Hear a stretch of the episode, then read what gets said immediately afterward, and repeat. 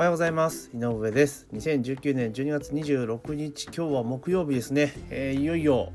明日でね仕事納めの方も結構多いんじゃないかなというふうに思っております。でまあ年末恒例のですね忘年会ももう終わってですねまあ今のんびりあとは年末に向けてね、お正月休みに向けて っていうところだと思うんですけれども今日はですね損害2000億円問題化する無断キャンセルお店側泣き寝入りするしかないのかっていうねネット記事がありましたので、まあ、それについてですねちょっとお話をしていこうというふうに思っております。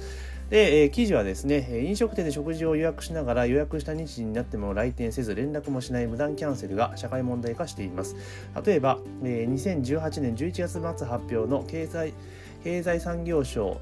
な農農省ですね、え、飲食店における無断キャンセル対策レポートで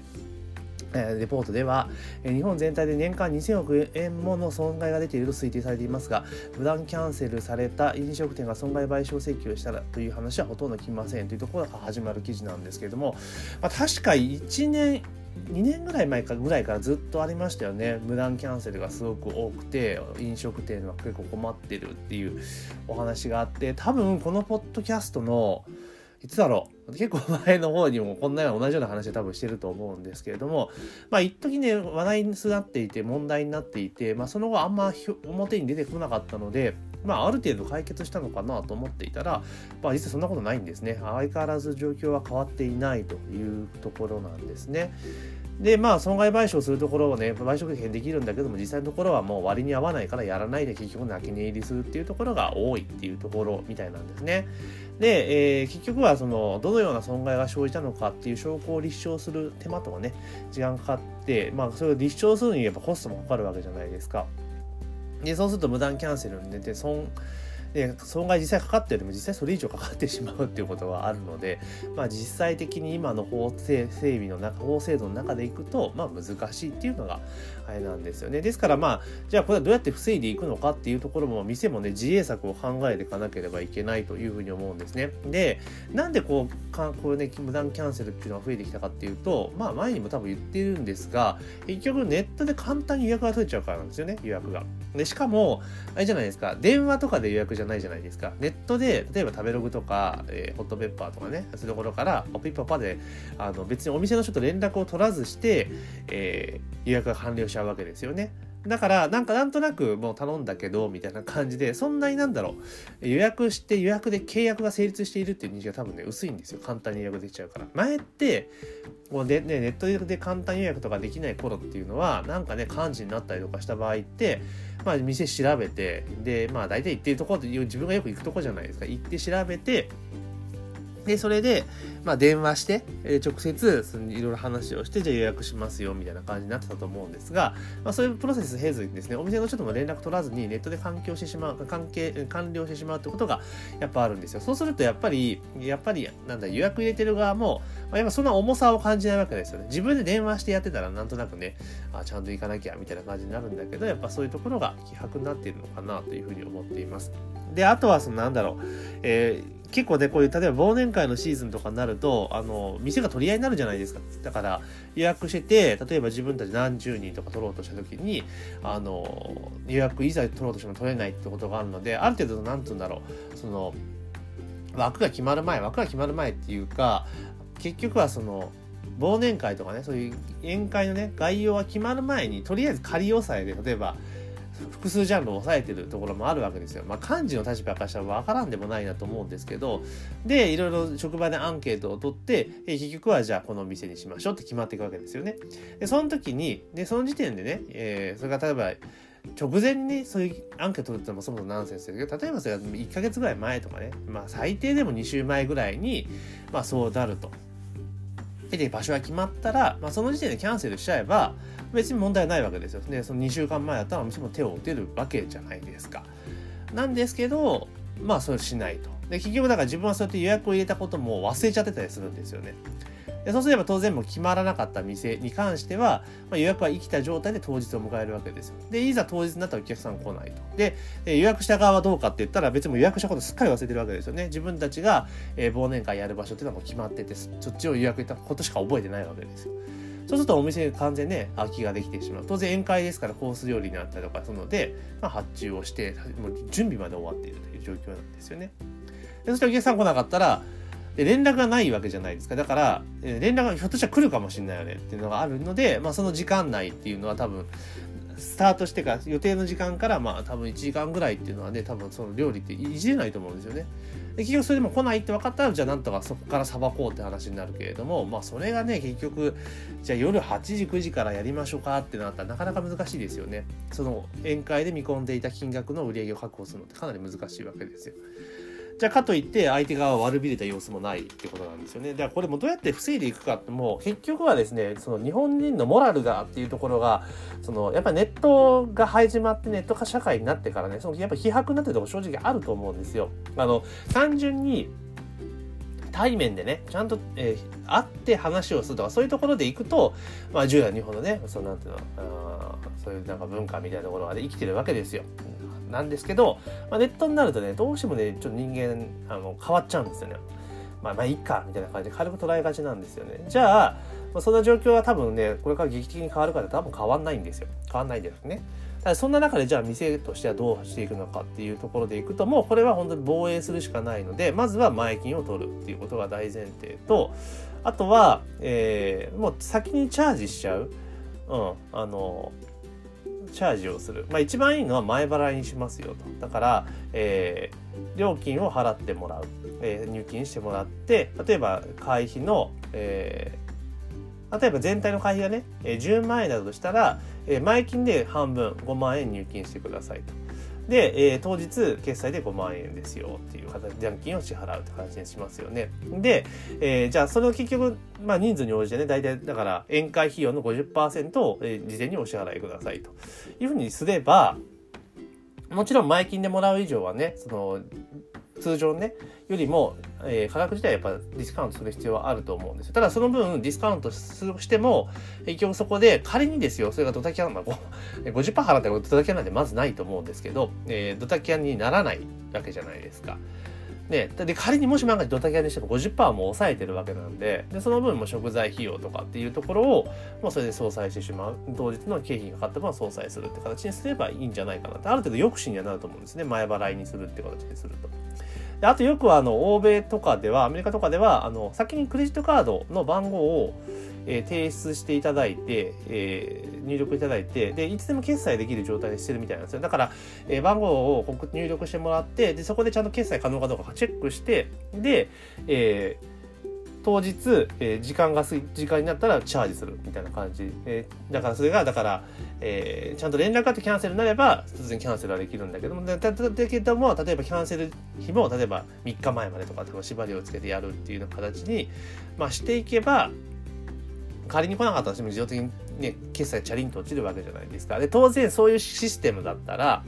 あの予約する側も慎重になるじゃないですか。ね。なると思うのでそんなような形で切り替えていくのが、まあ、一番いいんじゃないかなと私は思いますよね。ももちろんそれによってね、えー、予約数が減るってこともあるかもしれないけれどもあのもうなんか損害の方が大きい。もちろんね考え方によってはですよ。その非常に予約のハードルを下げておくことによって予約件数をいっぱい取ると。で中には一定数当然、えー、こういうキャンセルとかも出てくるけれども、まあ、それを加味しても、まあ、有り余る売上と利益が確保できるんだったら別にいいと思うんですよ。うん、それがロスが出たとしても、まあ、回収できますよというような状況だったら全然問題ないと思うんですけど、多分飲食ってもそんな状況じゃないと思うんですよ、どこの店もね。結局今って食材のコストも上がってるし、で、人材の確保するのも容易じゃないじゃないですか。だから、採用コストもかかっている。でしかも時給も上がってるから、人件費めちゃめちゃ上がってるっていう状況の中で、ね、その予約をね、フリーで予約を受けられるようにすることによって、えー、たくさんの予約が入って有り余る利益がっていう時代ではないと思うんですよね。だからそうなってきたらやっぱり防衛としてはもう前金制にするというところでやると。だからそこにそれを理解してくれるお客さんだけ来てもらうっていう形にすると、まあ結構いいんじゃないかなと思いますよね。であとは例えば、その、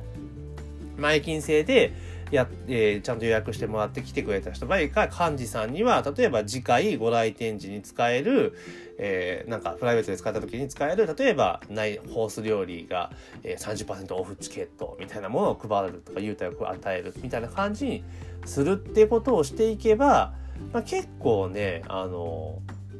防げると思うんですよね。であとは、えー、結局はその店からの連絡とかっていうのがいかないし例えばそれが今の仕組みでいくと例えばメールとかで行くわけじゃないですか。でもメールってほとんど見ないですよね。だったらもう、えー、LINE とかでね LINE 公式アカウント立ててでそこに登録してもらってでどんどん連絡をしていくと。予約を受けたので、えー、3日前ですよとか2日前ですよとかいうので、えー、例えばキャンセル今日以降のキャンセルはもうお金が発生しますとか。ださっき言ったように、えー、ここでもう、えー、チャージがされますみたいな感じのことをやっていけば多分減るんじゃないかなと思いますよね。でこれ多分ホテルとか旅館系もあの予約とかして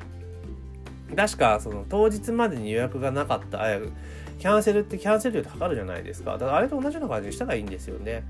だもちろん多分そのキャンセル料かからない設定してるところで当日キャンセル以外はかからないようにしてるところって結構ね前日に穴が開いちゃうってことはあるかもしれないけれどもでもそれでもかなりの抑止にはなると思うんですよね。うんだからこの辺はしっかりとねやっていかないといけないと思うんですよね。で例えば例えばですよあとはあのこれまあその頼む側のメリットとして例えば、えー、なんだ、えー事前に予約をしてね前払いで処理をした場合、まあ、管理するの難しいかもしれないけど前払い処理の場合は、えー、消費税が消費税が8%軽減税率対応、まあ、例えば5%とかね軽減税率対象となるみたいな感じにすればそれは払う側もメリットがあるわけじゃないですかっていうところですよね。でお店側にもメリットがありますよね。だってお店側は、えー、結局は仕入れあだからそその分ねお店が若干消費税で差額分は負担しなければいけないけれどもでもそれで予約が確実に取れるのであれば別にプラスになるじゃないですか。でそれが例えば3%分あったとしても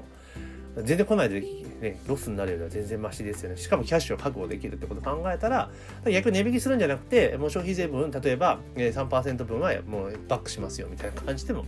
まあいいのかなっていう気はしますよね。まあその方がいいかもしれないですよね。あの、割引っていうふうにするよりも。分かりやすいじゃないですか、消費税分の3%分。だから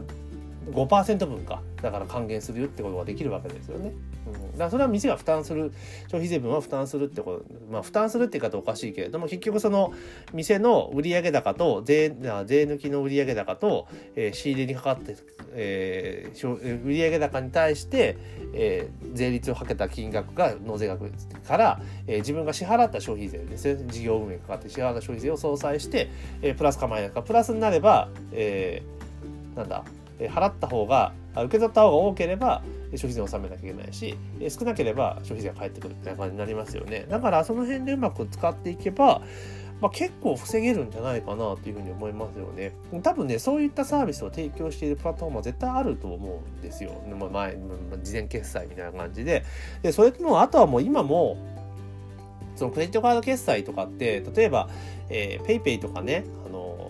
LINEPay とかいろいろあるわけじゃないですか。クレジットカードもそうなんですけど、で、そういうところと提携をして、えー、事前に多分ね、その、大層なシステム入れなくても、あの、事前決済で多分できるようになると思うんですよ、簡単に。もちろん手数料は抜かれますよ。抜かれますけど、でも全然、